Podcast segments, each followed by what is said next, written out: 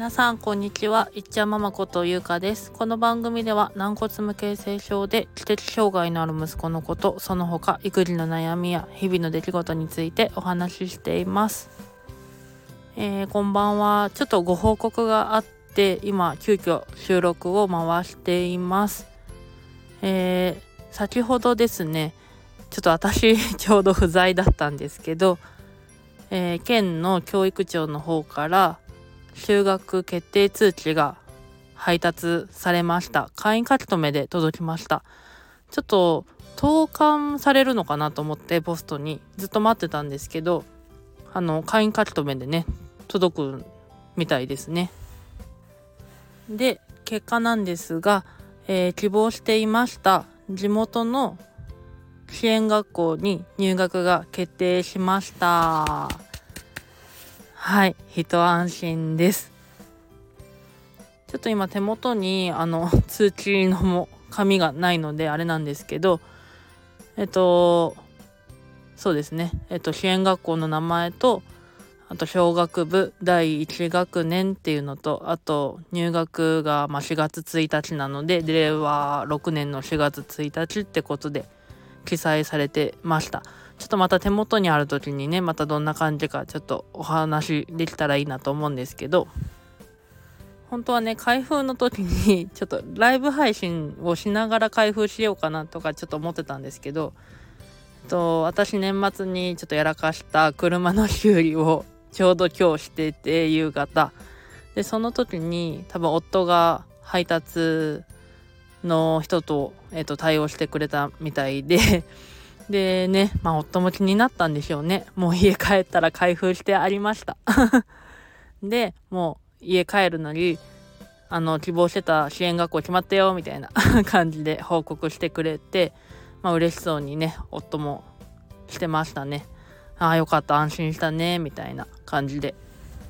まあ、12月の頭とかにねちょっと他の学校も見学行ってほしいみたいな感じもあったりとかまあちょっと一瞬そっちの方の話にもちょっと話が進み始めてたりもちょっとねちょっと話の中では出てたりもしたんですよ。身体障害の方がまあ何ていうのかな重要視されてた部分がちょっとあったりとかもしたんですけどまあそれは私たちの希望をまあ伝えていや知的な面での支援っていうかフォローの方が大事だってことはね伝えてうん来たのでそんな感じですね。でまあいろいろなんだろう準備とかもほんと学校説明会がないと何を揃えていいかとかもわからないので本当まだ何にも進めてないんです。なんで2月の頭とかに多分学校説明会があるのでそこでまあ改めて持ち物だったりとか用意するものだったりとかまあ一応うちはランドセルは購入しない予定ではいてリュック投稿を考えてるんですけど、まあ、リュックもねうんどういうものがいいかなとかちょっと楽天とか まあいろいろ見ていきたいですね。で実はちょうど先月12月の中旬ぐらいもうちょっと後かななんか急遽診断書が2部必要になってえっと整形の方と脳外科の方で頼んでほしいってことで言われて で実はまだその診断書がね、まあ、出来上がってない状況でいやこれは渡してないけどどうなるんだってちょっと思ってたんですけど、まあ、決定通知が来たから一応確認ってことなのかな。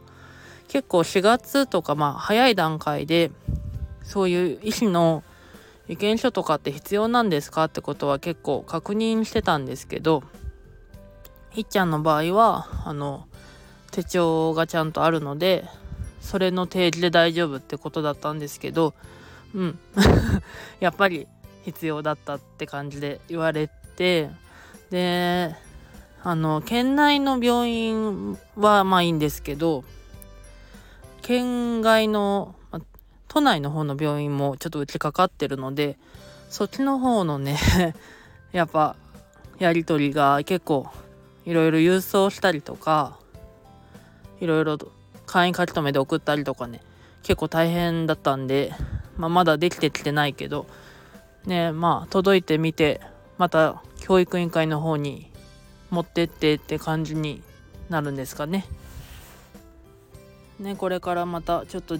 準備とかドタバタしそうですけどで2月はね療育園の発表会とかも控えてるんで、まあ、結構まだイベントがねあと卒園式とかも3月にはあるしうん忙しくなりそうだけどあと 私は入学式用のスーツっていうかね あれが果たして入るのかどうか ちょっと不安なとこなんですけどお正月太りもなかなかしてるので まあそこら辺もねちょっと体の方の管理もしていかなきゃいけないなと。ね息子のそういうなんだろうそういう衣装とかもまだスーツ的なものも何も見てないので七五三の時に着たスーツがね多分もう着れないんですよね。まあ、そういうのもちょっと見ていかなきゃいけないなと思います。ねでちょっと今夫の駅番あの 手がね切れて10時間に切れてしょうがないみたいでちょっと駅番を買いに来てるついでにちょっと収録回してるんでちょっと駆け足になってしまいましたけどはい。またゆっくりねちょっとお話できたらいいなと思います。それでは本日の放送はここまでです。最後まで聞いてくださりありがとうございました。また次回の配信でお会いしましょう。さようなら。